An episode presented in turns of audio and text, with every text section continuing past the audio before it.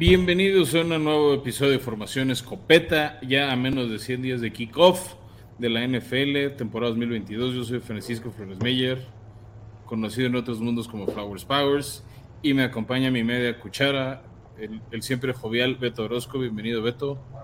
¿Qué onda, Fran? Y hola a todos, bienvenidos a esta nueva edición. Sí, es una edición que tenemos que abrir con unos temas tristes, Beto, en los escopetazos.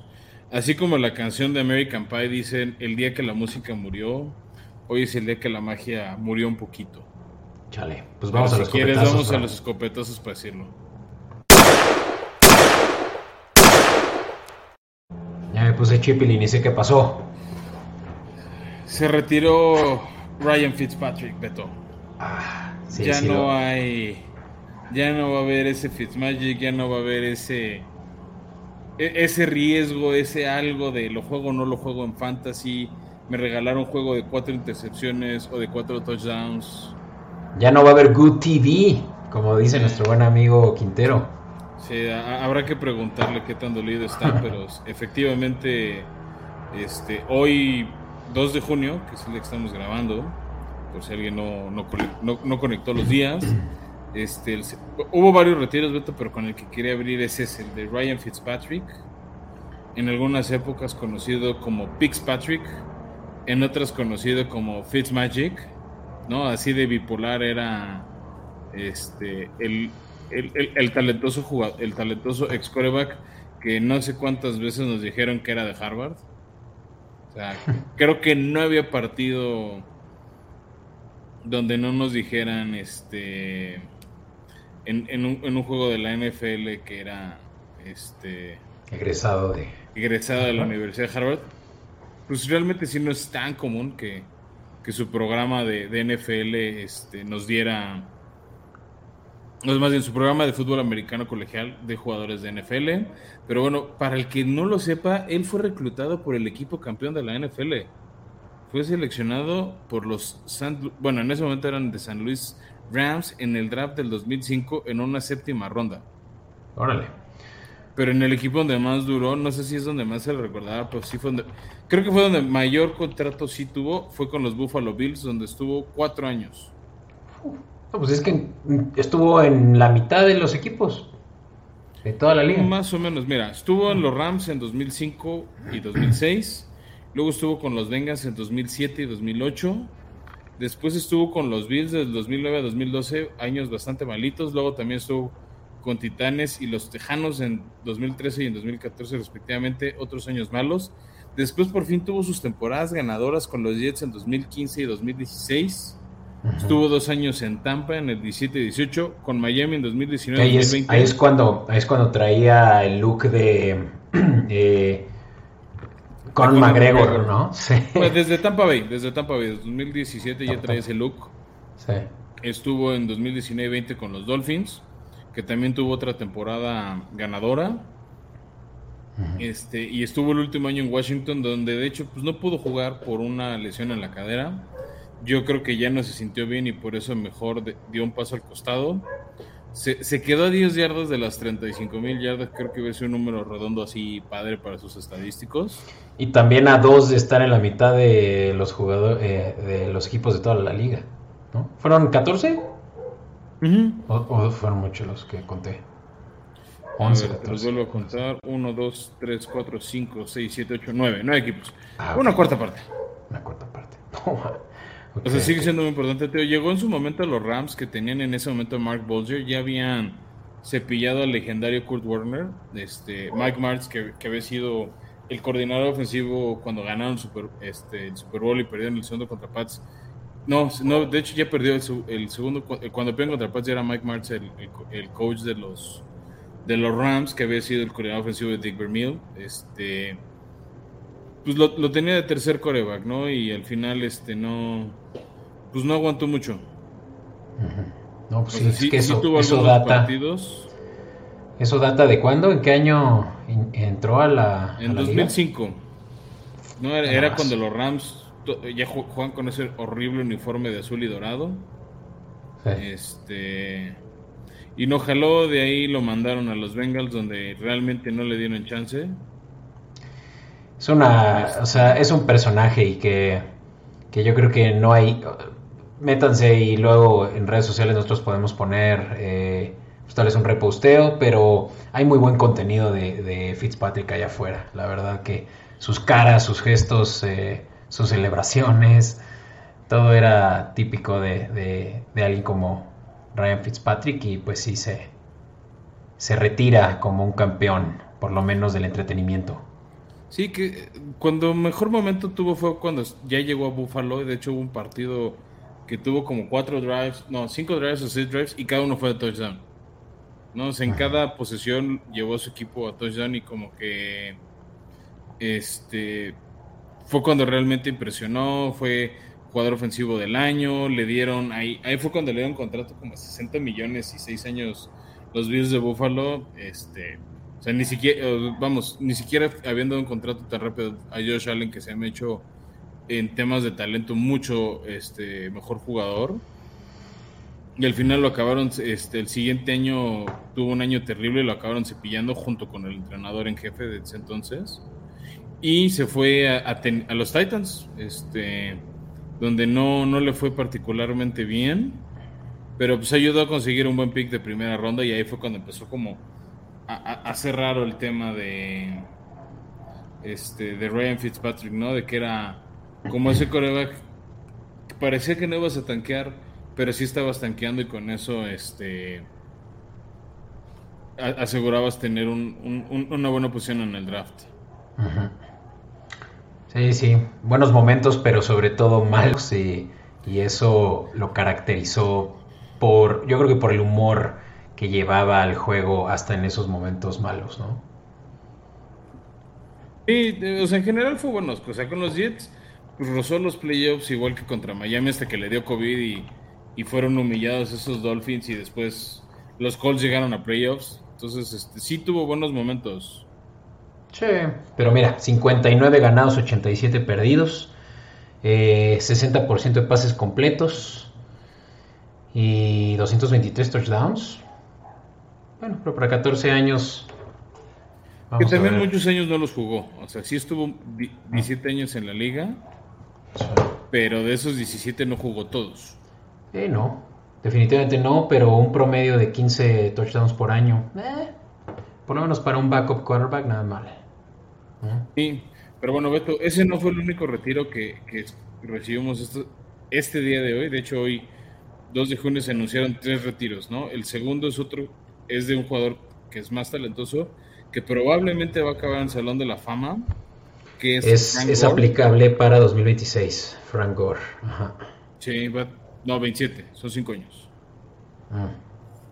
Ok, por ahí Ok, 27. Y, claro que este es más eh, evidente debido a sus récords, ¿no? Por el tiempo en el que fue activo como corredor, que es muy, muy pocos corredores duran tanto. No, y la cantidad de yardas que tuvo, ¿no? Este, Llegó a ir a 5 Pro Bowls. Creo que donde más o sea, creo que como hay que recordarlo, es como un jugador de, de los este, 49ers de San Francisco. Ya también tenía un rato en no jugar, tal vez por eso sí se aplicable desde antes de todo. Sí, este, sí. Es, uno de los corredores que más yardas tiene en toda la historia de la liga, con 16 mil. Wow. Sí, 16 mil es el tercero en toda la liga. Sí. Digo, en toda la historia. Sí.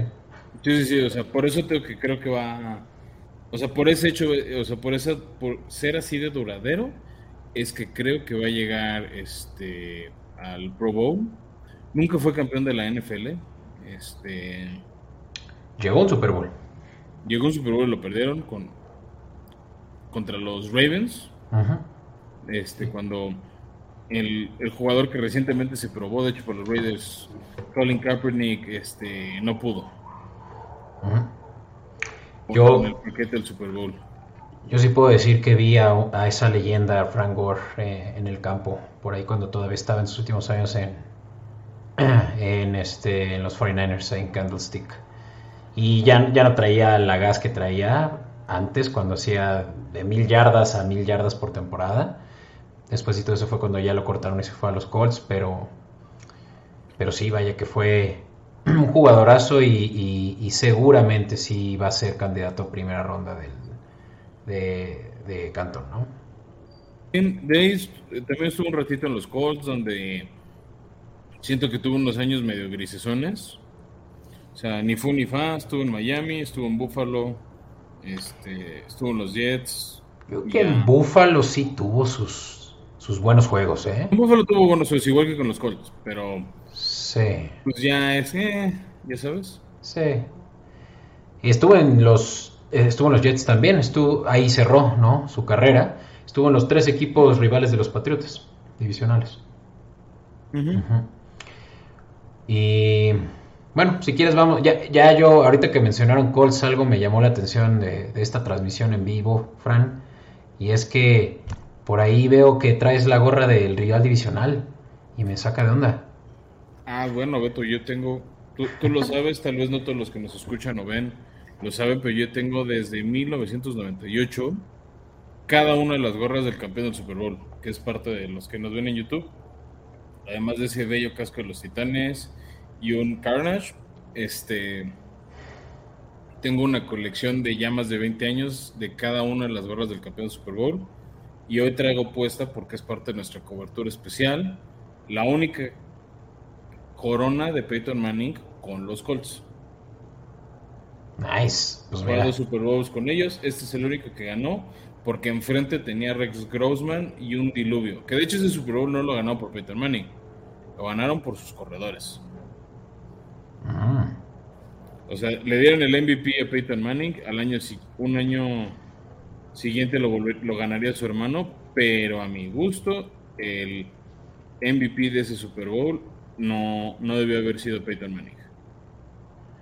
y también pues, fue el primer Super Bowl de dos corredores, de dos, perdón, entrenadores afroamericanos. Y vamos a hablar del segundo hoy también, Beto. Ajá.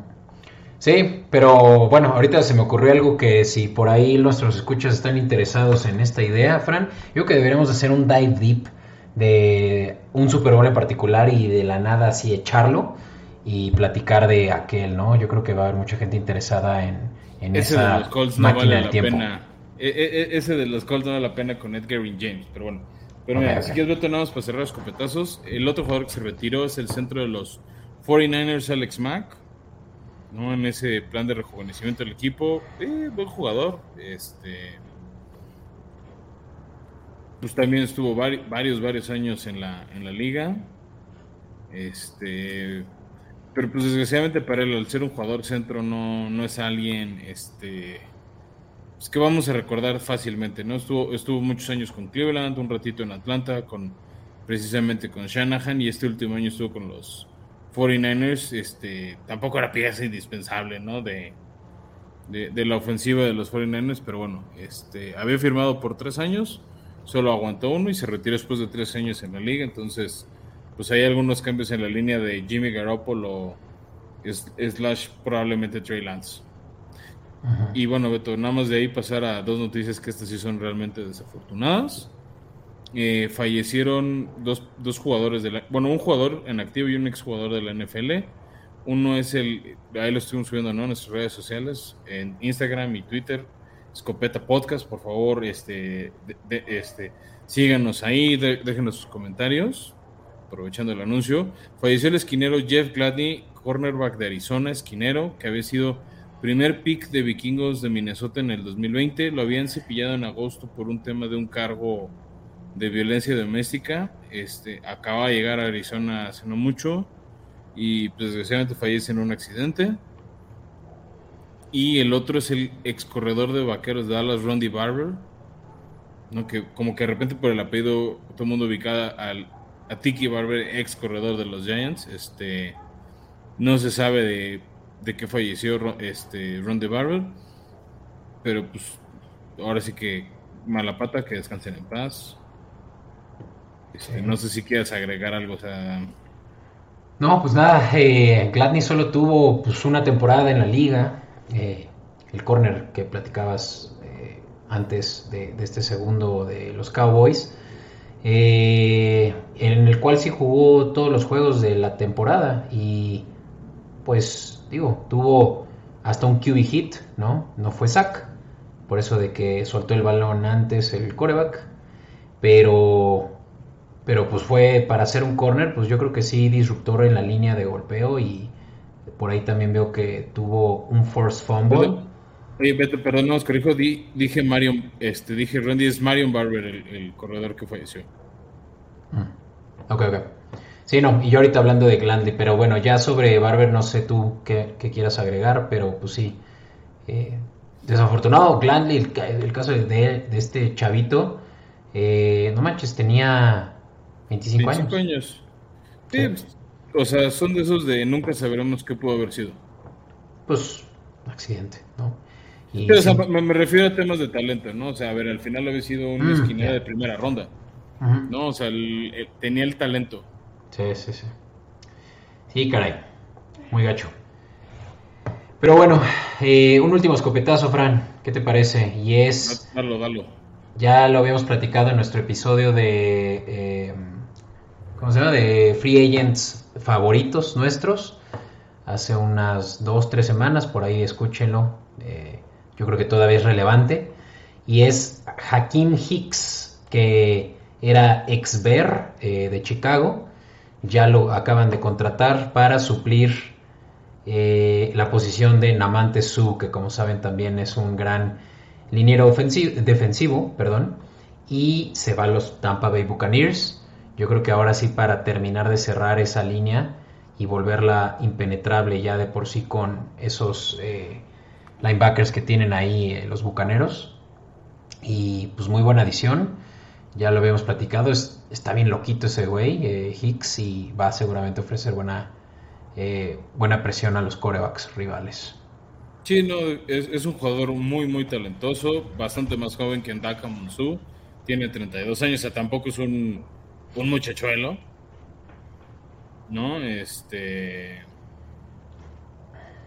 pero bueno, este, pero sí es un jugador talentoso que puede ayudar mucho a esa línea defensiva para que vuelvan a ser tan dominantes como más o menos lo fueron en la temporada 2020 cuando quedaron campeones. Eight.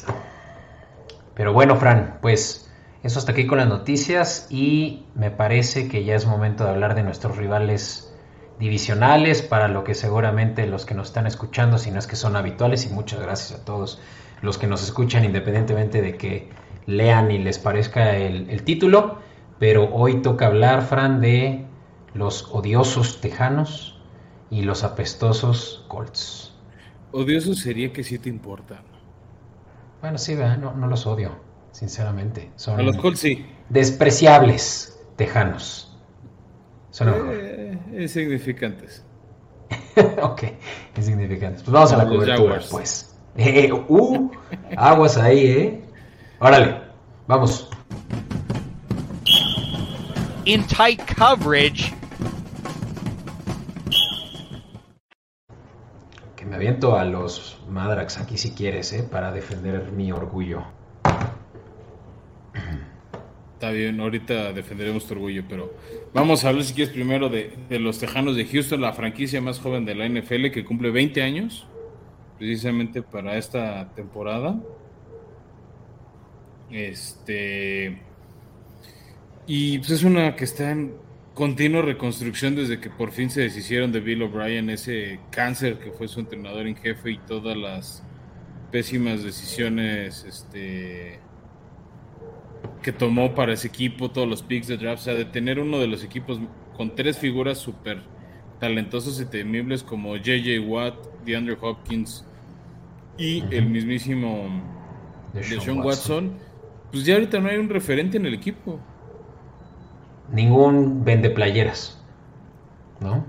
Playera, boleto, póster, tarjeta de chicles, o sea, nada. ¿No? Este, no hay nada así de los tejanos que digas, uy, sí, uy, sí, cómo me interesa. Este, debo reconocer hasta eso que David Neal, su coreback que seleccionaron en el draft del año pasado, no tuvo un mal primer año.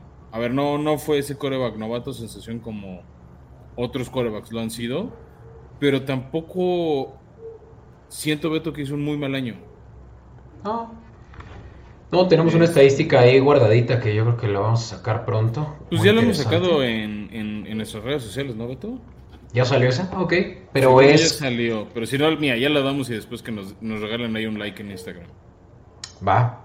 Pues mira, eh, y corrígeme si estoy mal, porque por ahí yo la, eh, la recabé ya hace tiempo, pero David Mills fue el segundo coreback, si no es que el primero, con mejor pase rating eh, en toda la liga y el rango es lo único que me, que me falla, porque si no recuerdo era nada más en, creo que en cuarto cuarto.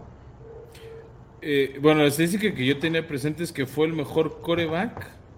En o sea, el, coreback que tuvo la mejor efectividad en zona roja. Mm, esa era, claro. La mejor efectividad pase rating en zona roja. Perdón ahí para quienes ya estaban referenciando formación escopeta. Eh, ese, era el, dato correcto. Que zona roja es donde más complicado es lanzar los pases, así que eso habla de que tienes menos espacio. Claro, él es muy preciso. O sea, eso habla de precisión en eh, campo corto, ¿no? Eh, no, y cuando quieres anotar. Y en todo caso no el segundo, ¿eh? Yo creo que es el fue el primero. Sí, fue el primero del año muy pasado. Muy destacable, del año pasado. Sí, mejor pase rating en, zona roja el año pasado. David Mills, lo escuchó en primera información escopeta y eso habla de que tiene buen potencial. O sea, es, es probablemente la solución de los tejanos y ni lo veían venir. Sí, yo, yo creo que por ahí se pueden construir y bueno, hablando de construir, ¿qué llegó a los tejanos este año? Llegaron muchas cosas. Este, desde el año pasado tienen a varios como contratos de un año o dos años. Este, y bueno, así interesante. Para completar ahí la labor con David Mills llegó el ex Commander y ex Pantera este, de coreback Kyle Allen, que tuvo eh, como que buenos momentos. Tuvo chispazos de repente de buenos momentos, pero realmente no ha sido un coreback consistente, pero creo que es, es bueno tenerlo como backup y un expatriota Kevin Hogan. Eh, la siguiente, las siguientes dos nombres que te voy a dar, Beto, a mí sí se me hicieron muy interesantes. Son jugadores que considero muy talentosos. Uno es el corredor Marlon Mack, el ex Colt, ¿no? Ya que también vamos a hablar de ellos, este, que, que decide este rival divisional por un año. Fue, favorito de Fantasy un buen rato. Pues era muy consistente y también era muy efectivo en zona roja. Sí. Eso es lo que más agradeces de un corredor en, fantasy, ¿no? Los touchdowns. Y el otro es el receptor expatriota, ex santo, ex mil cosas, Brandon Cooks. No, este, este, él sí llegó por un contrato de dos años de casi 40 millones de dólares. Eh, ya estuvo, de hecho, el año pasado, pero decide quedarse. Creo que es el primer equipo con el que repite dos años. Ah, no, mentira, con Nueva Orleans estuvo dos años. Pero pues también había estado con los Rams, donde no, no pudo aguantar. Que había sido un poquito como ese jugador comodín que llevaba a tu equipo a los playoffs y llegaba lejos. Sí, era muy bueno, Brandon. Bueno, sigue siendo. Sigue siendo eh, bueno, pero no ha sido como súper consistente. Es que no es destacable, por lo menos. Y ha sido muy problemático. Mm. Pues ahí lo tienes. Sí. No, o sea, creo que esa es la, la mala pata de él, pero bueno. Por ahí llegó otro receptor de Sean Hamilton, este, algunos linieros ofensivos. Mario Addison, que es un buen defensivo para generar este, presiones de coreback. Sobre todo ahora que tienen este, es un ex Pantera y ex Bill de Buffalo.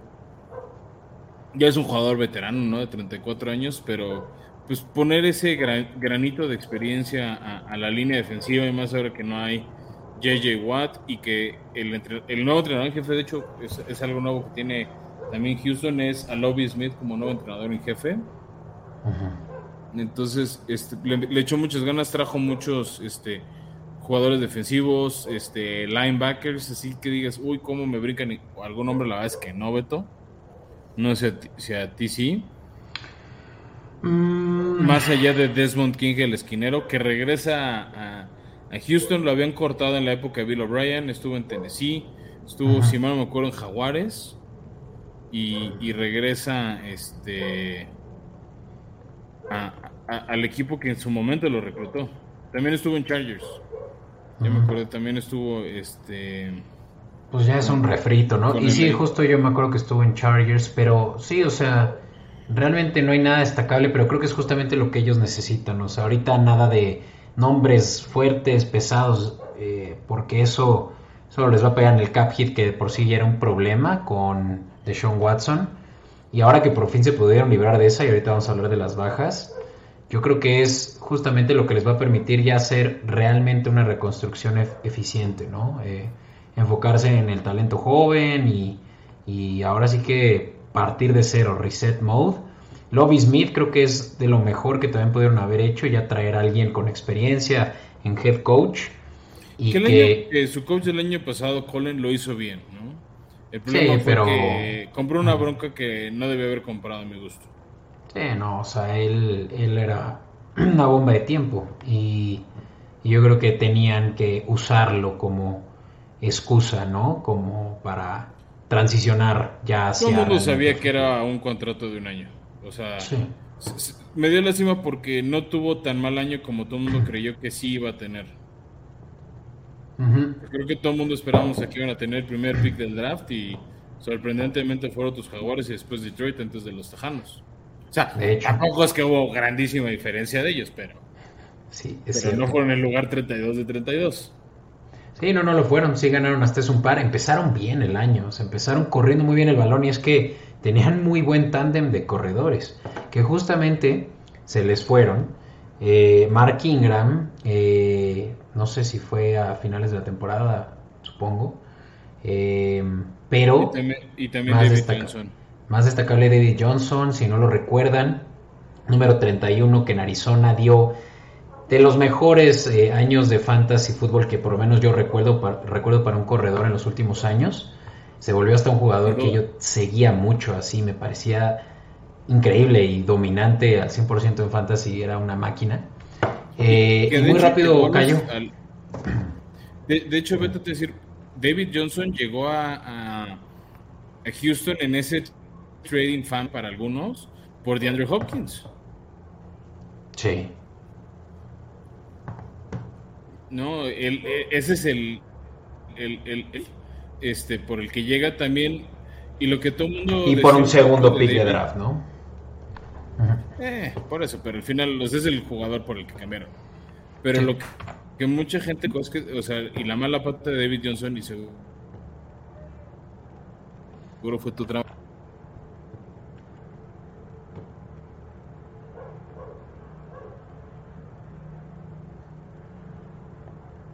Creo que estos problemas técnicos van de tu lado, Fran, y si no, pero ya. Sí, ya, ya te. Ya te sí, fue un problema técnico, pero mira. Regreso a media rápida. Mira, David, este, David Johnson, su problema fue que se tronó la rodilla. Muchos en Fantasy lo lloraron porque fue a principios de año y habían quemado su primer pick en él.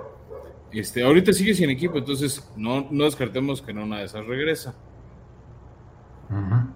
Sí, sí, pueden regresar hasta este punto todavía no se decide si van a estar ahí de vuelta o, en otro lado.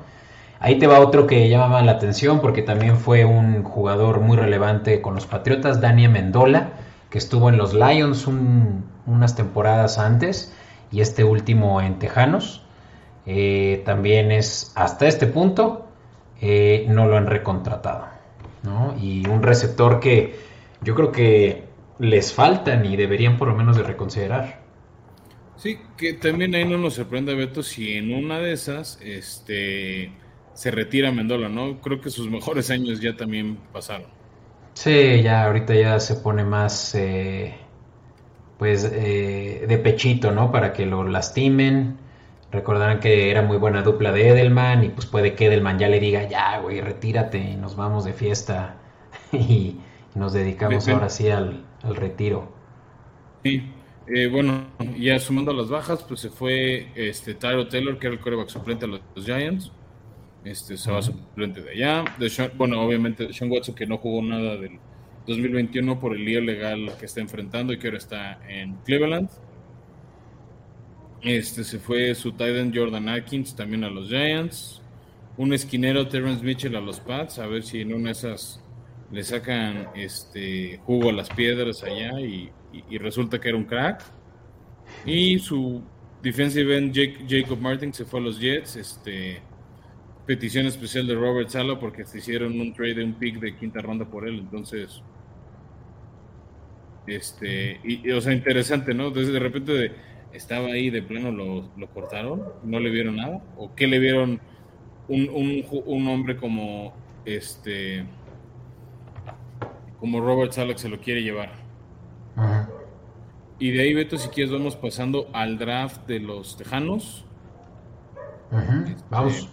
¿No? Que aquí los, los que nos, nada más avisarnos, los que nos estén viendo en YouTube, este, pues ahí estamos proyectando algo que si no también pueden ver nuestras redes sociales, ¿no? Este, ahí subimos estos que son los picks. Eh, si quieres me arranco yo el primero y tú me dices qué opinas. Agarraron a Derek Stingley de, LSU, este, puede jugar de esquinero, puede jugar de safety, o sea, esa parte de atrás y defender el pase. Creo que de, de los jugadores más talentosos que había en todo el draft. Sí, pero que había perdido mucho, mucha relevancia conforme fue pasando, conforme se fue acercando el draft por una lesión potencial que, puede, que puede causar que no inicie la temporada. Eh, eso estaba como que poniendo en duda su real, su real valor, por lo menos corto plazo. Pero es sin duda eh, el, mejor corner en cuanto a eh, press coverage, ¿no? Que hace pues que se mantenga muy, muy pegado al, otro jugador, eh, al, contrincante, al receptor. Entonces es, es, justamente como que del mismo vuelo de jugadores como Rogers Cromarty, como de esos tops corners de los últimos 10, 20 años, eh, y, que lo comparen ya con uno de esos eh, talentos, pues realmente es que sí puede ser un, un potencial Hall of Famer, ¿no? Desde ahorita ya se puede anticipar, ¿no? Entonces, yo creo que fue un steal, considerando que se lo llevaron, si no me equivoco, Fran, fue, eran los, el número 8, estaban por ahí, no, no es cierto, antes, 5, algo así, pero se lo llevaron más bien, más bien relativamente antes de cuando se esperaba, más bien fue eh, ya un reach. Pero, también acuérdate que tus jaguares nos, nos rompieron un poco el draft. Exacto, pues ahí empezó. Desde ahí empezó mal. Pero sí, pues yo creo que fue un reach, fue el pero... tercer pick. o sea, a ver. Ah, fue el tercer pick, por supuesto. Según yo no fue tanto reach. Es que más bien cayó donde desde un principio se anticipaba que cayera. En el top 3, top 5. Que, o sea, El, tema fue que Eden Hutchinson se fue como segundo pick. O sea, ahí fue cuando todo el mundo rompió de, ah, vámonos por talento.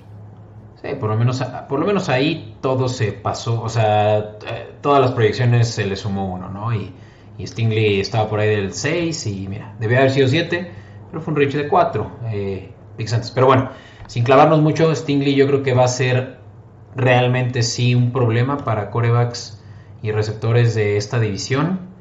Ya veremos cómo le sale a Matt Ice, eh, pues este ajuste que va a tener que hacer a yo creo que un talento de primer año, eh, similar a como Trevor Lawrence y a como tu buen eh, Ryan eh, Tannehill. Tannehill, ajá. Está, estaba tratando de acordarme de su apodo, pero creo que no tiene apodo.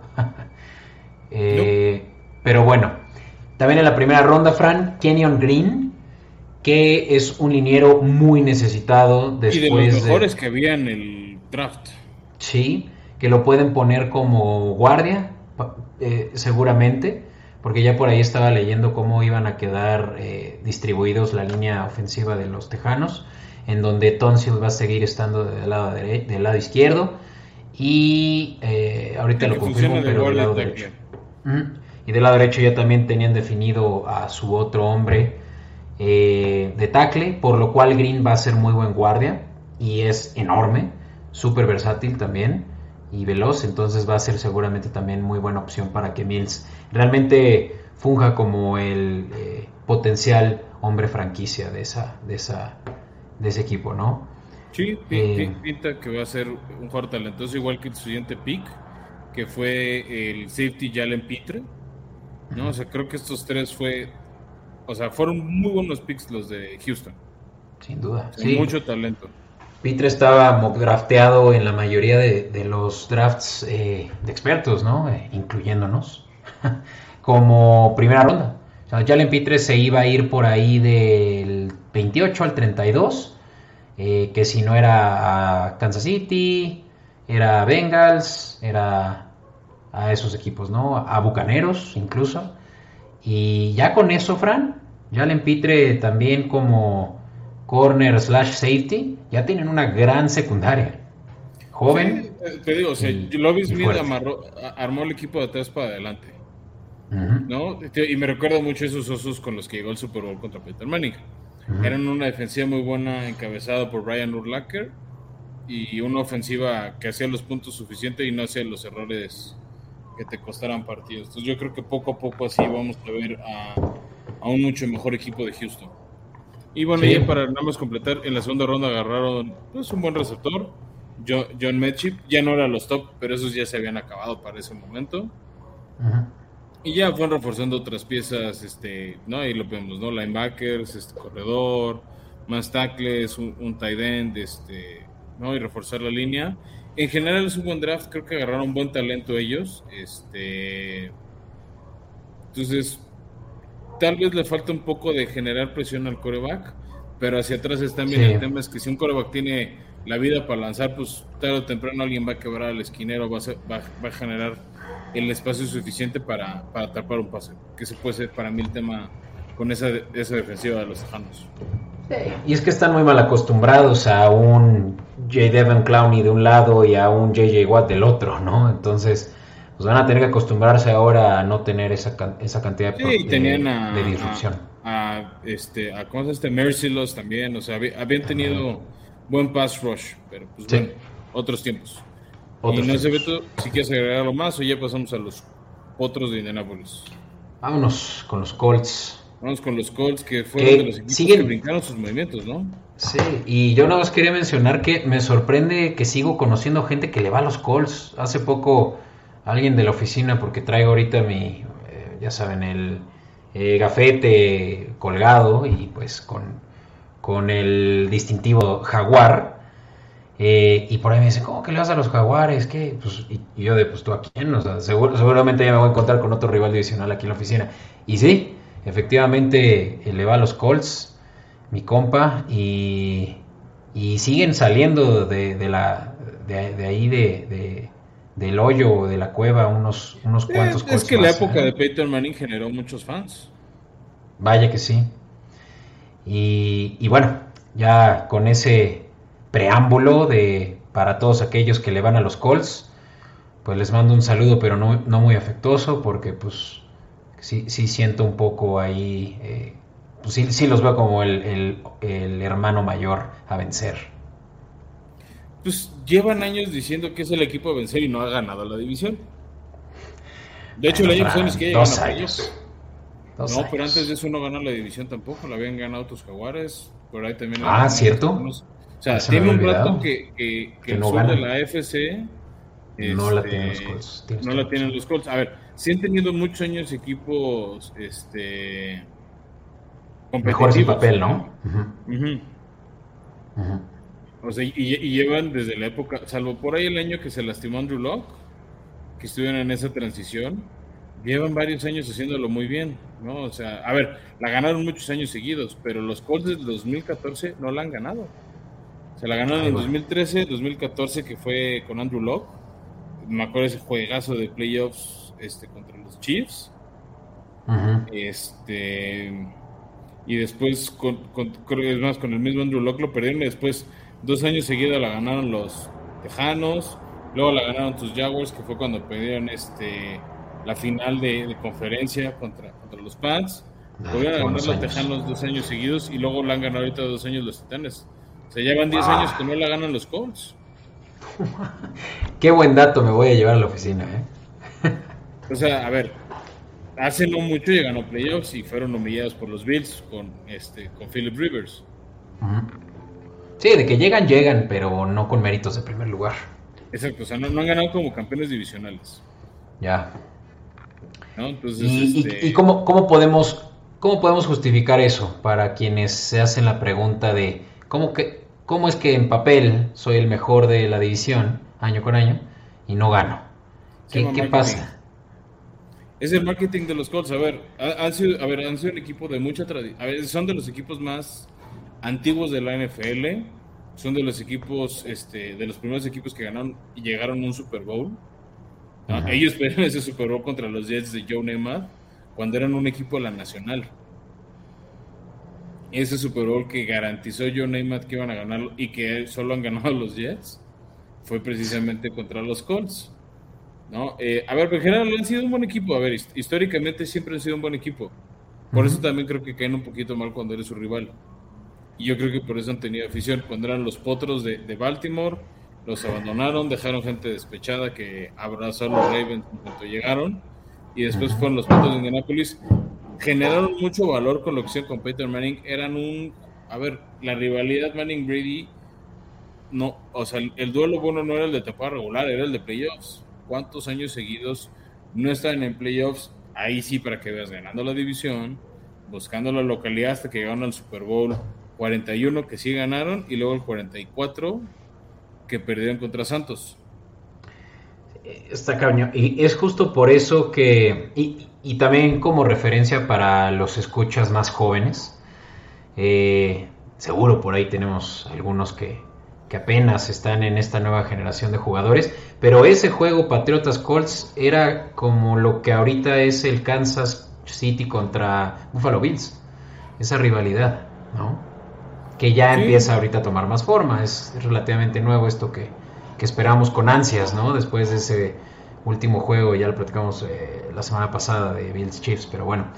Eh, y, yo creo que justamente como dices, o sea, Peyton Manning fue definitivamente lo mejor que le ha pasado a la franquicia y, e incluso a la liga, ¿no? O sea, hablamos realmente de un talento único en la historia como Peyton Manning y que lamentablemente solo les dio un anillo.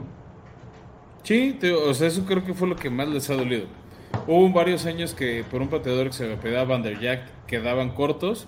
Fue que agarraron a Adam Vinatieri, el expatriota, que era el hombre frío, y bueno, sí llegaron más lejos gracias a eso. Este, han tenido varios años malos y llevan desde la desde que perdieron Andrew Locke batallando mucho con la posición de coreback. Hace pues, dos años tenían a Philip Rivers que solo les aguantó uno. Los llevó a playoffs, como comodín, pero hasta ahí. Y después con la llegada de Frank Reich, que eso sí creo que creo que también es el por qué los Colts siempre los, candidat se los candidatea a la gente. Es precisamente por, por Frank Reich, que ah. ha sido un gran entrenador jefe después de que los despechó Josh McDaniels para quedarse en los Patriotas y ganar un par de Super Bowls más. Ahora a ver cómo le van los en, los Raiders. Este, pero Frank Reich ha hecho un gran equipo de la mano de, este, de, Ballard, su gerente general. Han armado sobre todo una de las mejores defensivas de la liga. Y ofensiva, y linieros ofensivos. Sí, su talón de Aquiles ha sido la ofensiva comunidad completa, porque han batallado con la posición de coreback. El año pasado tuvieron a Carson Wentz, cosa que les costó su pick de primera ronda. Al final intercambiaron a Wentz a los Commanders, ya en su momento hablaremos de, de esa división. Y llegaron a ese equipo, Beto, que creo que son dos de los golpes más mediáticos del off-season. Primero llegó Matt Ryan en un trade con este, Atlanta por un pick de tercera ronda. Pues ya Matt Ryan empezaba a acabarse su, época. Creo que todavía le quedan unos tres años buenos, más o menos. segundo aire. O sea, salvo una lesión terrible, le quedan tres años buenos. Sí. Y por si acaso se trajeron de suplente a Nick Foles. Super Bowl MVP. Regresó con, con su coach predilecto. Sí, eso va a estar interesante a ver si en algún momento Nick Foles pisa el campo, ¿no? Porque finalmente Matt Ryan, que fue MVP de temporada, no de Super Bowl, este, pues es el, es el Sí. Y qué hay de T.Y. Hilton, ¿eh? Ya. ya ahorita si quieres las bajas, primero quiero, primero ah, quiero hablar de las altas, Beto. Mira, es que rápido. Llegó el ex corredor de Tejanos y de Broncos, Philip Lindsay, alguien que ha sido muy constante, empezó fuerte y se ha ido cayendo. Llegó el tackle ofensivo Dennis Kelly, que había estado en Packers, en Titanes, en Filadelfia. Estuvo en la época de Frank Reich precisamente con Filadelfia. Otro trade que fue muy importante fue la llegada del Yannick Ngakwe, el, este, el Edge Defensive End ¿no? Este cazacabezas muy bueno que llegó a los Raiders a cambio del esquinero Rock Yassin, que es una baja sensible. Pero bueno, la cubrieron con dos esquineros. El primero este es Brandon Fasison, que es... Y perdón que algo sobre Ngakwe, algo muy interesante es que Ngakwe salió muy mal de los Jaguares y ahora que va a jugar contra ellos dos veces al año, híjole, ese, ese, ese juego, ese juego revancha va a estar temible para los Jaguares, porque va, va a querer cazar a, eh, Lawrence. A ver si no lesiona a tu niño dorado, tu risito de oro. No, no, que se te haga la boca chicharrón, ¿eh? O sea, lo va a intentar. Seamos sinceros, lo va a intentar. No sé si lo logre. Cárcel. Este, ok, ahora sí, continúa. Y, y, el otro es, llega otro ex, prácticamente MVP, el mejor jugador defensivo de un año, el esquinero Stephon Gilmore, este, llega un contrato de dos años, solo 10 este, millones garantizados, puede llegar incluso hasta 14. Puede llegar a ser, perdón, un contrato de 24. Si llega a ser el talento que fue en Patriotas, porque estuvo en Carolina y ni nos enteramos estuvo en Carolina. Se fue más por un tema de de berrinche realmente que nos enteramos que estuvo en las Panteras eh, pero no es culpa suya. ¿eh? Yo, creo que los Patriotas manejan muy mal los contratos, los segundos contratos o terceros para el caso de, de Estefón, eh, en el que merecía ser pagado y no se lo ofrecieron. Se fue a los Panthers. Pero sí, no, no brilló mucho, aunque fue al Pro Bowl, ya lo sabemos. Que, no nos parece relevante. Por que por talento. Sí. Pero es muy bueno. Lo dice su contrato. Sí, no, no, no. A ver, es, uno de los mejores esquineros de la liga. A ver si vive al talento. Y ahora sí, si quieres, hablemos de las bajas, Beto. La primera que decías sí es un poco sorprendente porque además no tiene equipo, es T.Y. Hilton. que sea, parecía... mucho con las lesiones el año pasado. También creo que por eso lo cepillaron. Yo creía que se iba a retirar ya. Por eso te digo que qué le pasó a T.Y. Hilton yo creo que ya estaba, o sea, me pareció más como una bomba de humo desde el año pasado, de que ya se estaba empezando a, despedir. Sí, porque dio lo que tenía que dar, ya es un... También me entró al Salón de la Fama T.Y. Hilton, la neta. Ay, sí, no sé, de él sí tengo mis dudas. ¿No? Bueno, ahí fans de los Colts, coméntenos en redes sociales, ahí están de acuerdo. Yo no creo que T.Y. Hilton sea un receptor de, de Salón de la Fama. No manches, sí, sí es no, sí es destacado. Sí es destacado. Es destacado, pero no es Salón de la Fama. Creo que... Ah. Ok, bueno. Vamos a, vamos a dejarlo que en Escopeta Podcast eh, salga la conversación. Vamos a mañana tuitearlo. Pero bueno, eh, bueno, se fue él, se fue, bueno, Carson West ya habíamos dicho, ¿no? Intercambiado a los Commanders. Pues hace unos minutos dijimos, ¿no? Marlon Mack, su, su corredor, su, segundo corredor, se va este, a los Tejanos. Finalmente Jonathan Taylor es el uno, fue el corredor que más yardas hizo por tierra el año pasado, bastante buen corredor. Y como dijo, y como dijo Reich, eh, échenle ojo a Nahim Hines, quien va a tener un rol eh, muy significativo esta temporada. Nahim Hines creo que es ese corredor que te conviene, o sea, como tenerlo de segundo de tu flex, porque luego era el jugador de tercera oportunidad de zona roja. O sea, para las jugadas de pocas yardas, pero mucho valor. Sí. Para quien no lo recuerde, es el que echa volteretas para atrás siempre que hace touchdown. Otra baja sensible es la de Zach Pascal, su, receptor que se fue a Filadelfia. Esa también es otra que no entendí. Creo que era el mejor receptor que tenían. O sea, ahorita, o sea, vamos, lo puedo buscar, pero me cuesta encontrarte un, un buen receptor este de los Colts. Era su niño promesa, Zach Pascal. Sí, pero, o sea, bien fácil, Beto, ahorita, ¿quién me dirías que es el receptor uno de los Colts? O sea, ¿quién le va a estar lanzando como prioridad Matt Ryan el balón? Pues, güey, yo creo que a su primera selección de, draft, a, al, al, Allen Pierce, ¿o cómo se llama? Porque ahí, te va ahorita quién es el cuerpo de receptores oficiales de los Colts. A ver. Este, está Paris Campbell, un jugador de tres mm. temporadas. Paris Campbell también es, es bueno, muy bueno. Por eso, o sea, Pascal a mi gusto era mejor. Kiki Cuti, que estuvo en los Tejanos hace un rato, de cuatro años. Kekoa Crawford, que es novato. Ashton Doolin, que va por su tercer año. De Michael Harris, que va por su segundo año. Va a debutar Samson Nakua. Está Desmond Patman, que va por su segundo año. Alec Pierce, novato. Michael, y, ah, bueno, ¿sabes quién sí tiene que si es bueno? Michael Pittman Jr., que va por su tercer año y mm. sí creo que es su receptor 1. Corrijo. sí tiene un receptor 1. sí tiene un receptor 1. Pero más allá de Michael Pittman, todos los nombres que te acabo de decir, híjole. O sea, el problema es un buen esquinero, te neutraliza Pittman y ¿quién te queda? ¿Nos sorprenderá OBJ yéndose a Colts? Tienen el dinero para pagarle. Claro. Y, tiene, y tienen la estructura. salarial para.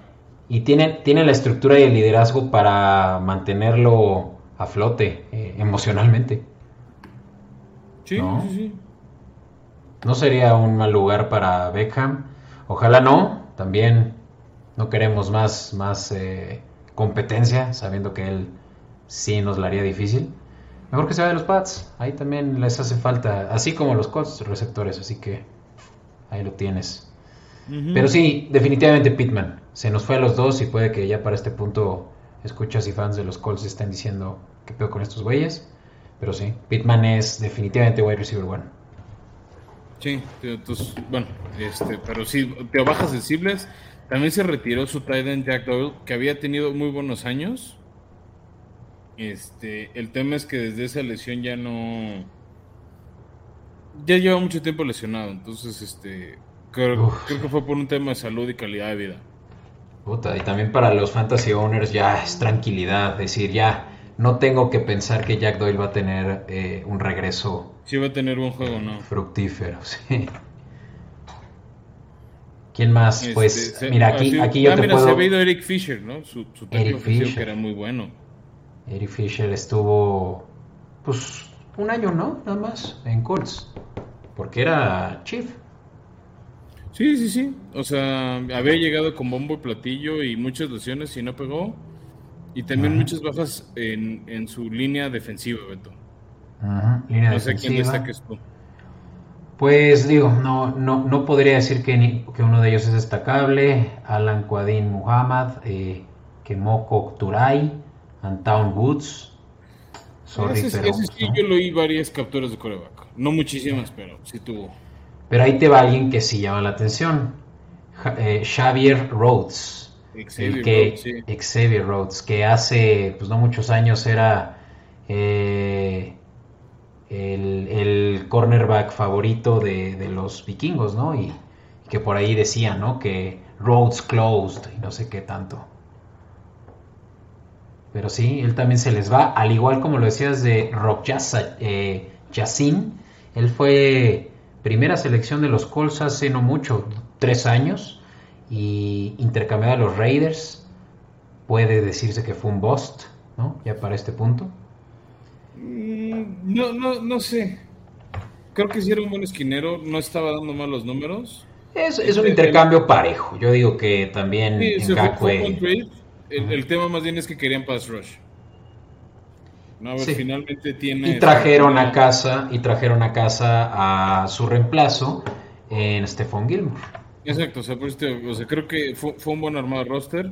Y ya otras dos bajas medio sensibles, el safety Andrew Sendejo, que había tenido buenos años en Vikingo, y ya por fin se deshicieron de un pésimo pateador que es Michael Batchley, el, el, el, Money Batchley, como le decían, que tenía un buen juego y como 18 malos como pateador. Se caía mucho la presión en ese gol de campo final.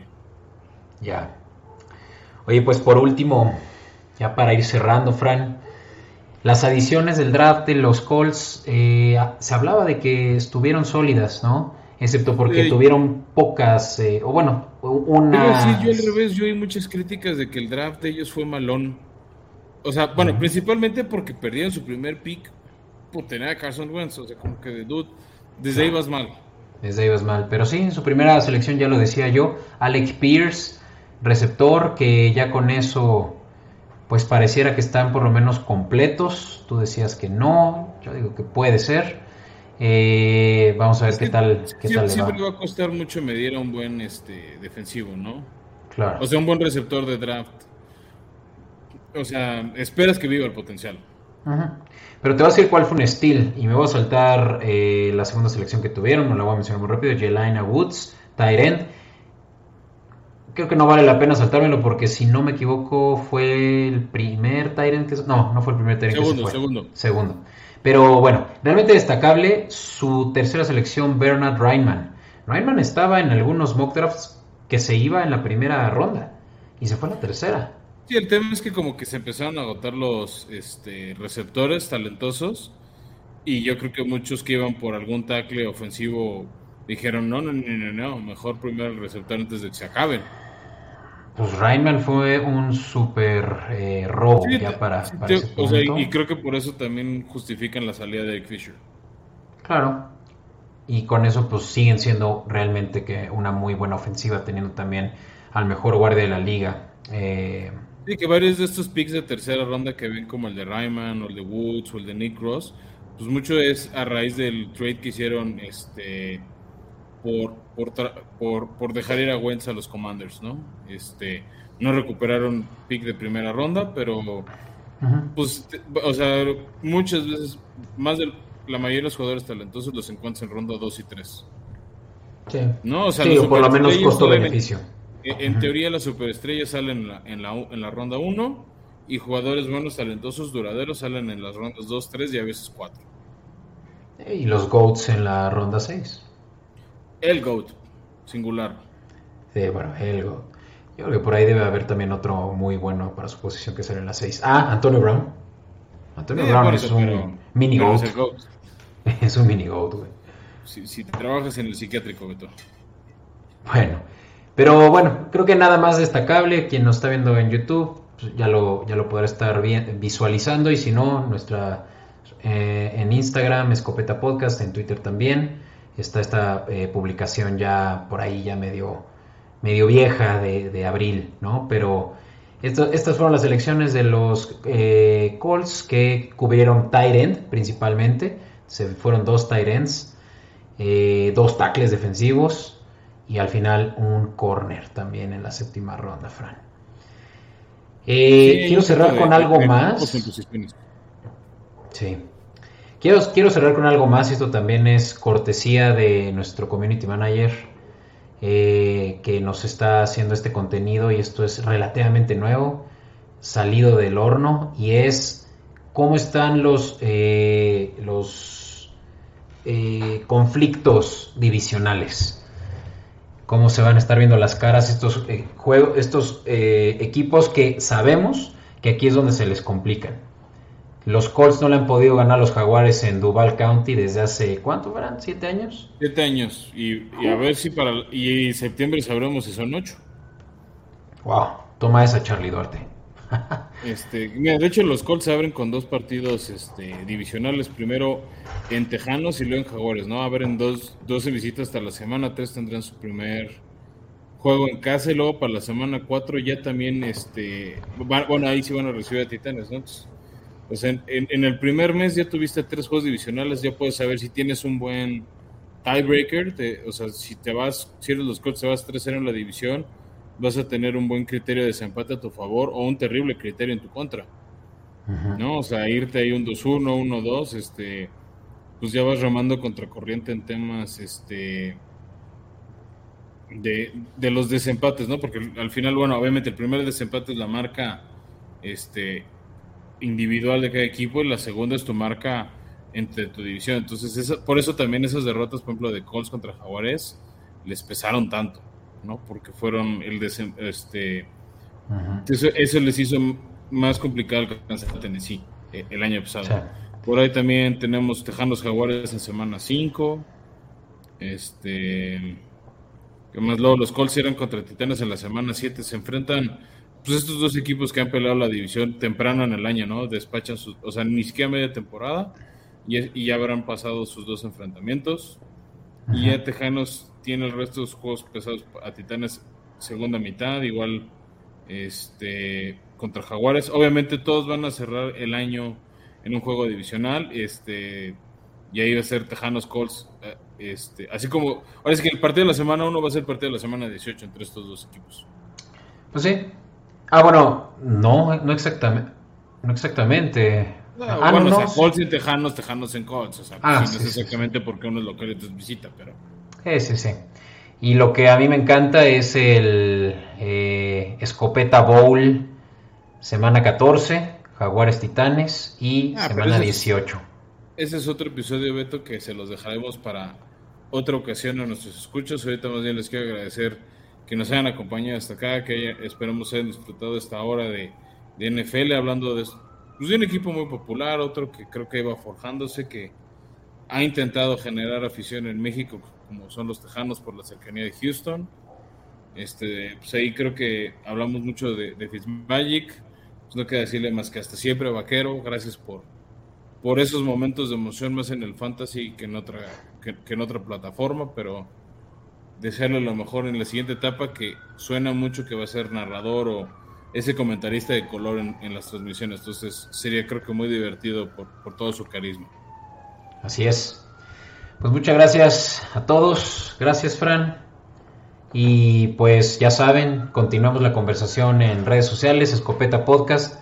Síganos, por favor, eh, si es que no lo han hecho ya. Y si no, compartan nuestro contenido, eh, coméntenlo en sus comidas familiares, comidas con amigos. Ya se acerca la temporada y créanme que nos sirve mucho el que nos recomienden. Con eso vamos a poder crecer esta comunidad y volverla cada vez mejor, ¿no? Eh, ya lo saben, si están escuchando en YouTube, eh, hagan clic en suscribir, incluso en la campanita para que les lleguen las notificaciones de cuando estemos subiendo nuestro contenido. Y con eso nos retiramos. Muchas gracias, Fran. Gracias a todos. Nos vemos en el próximo episodio de Formación Escopeta. Baigón. Bye.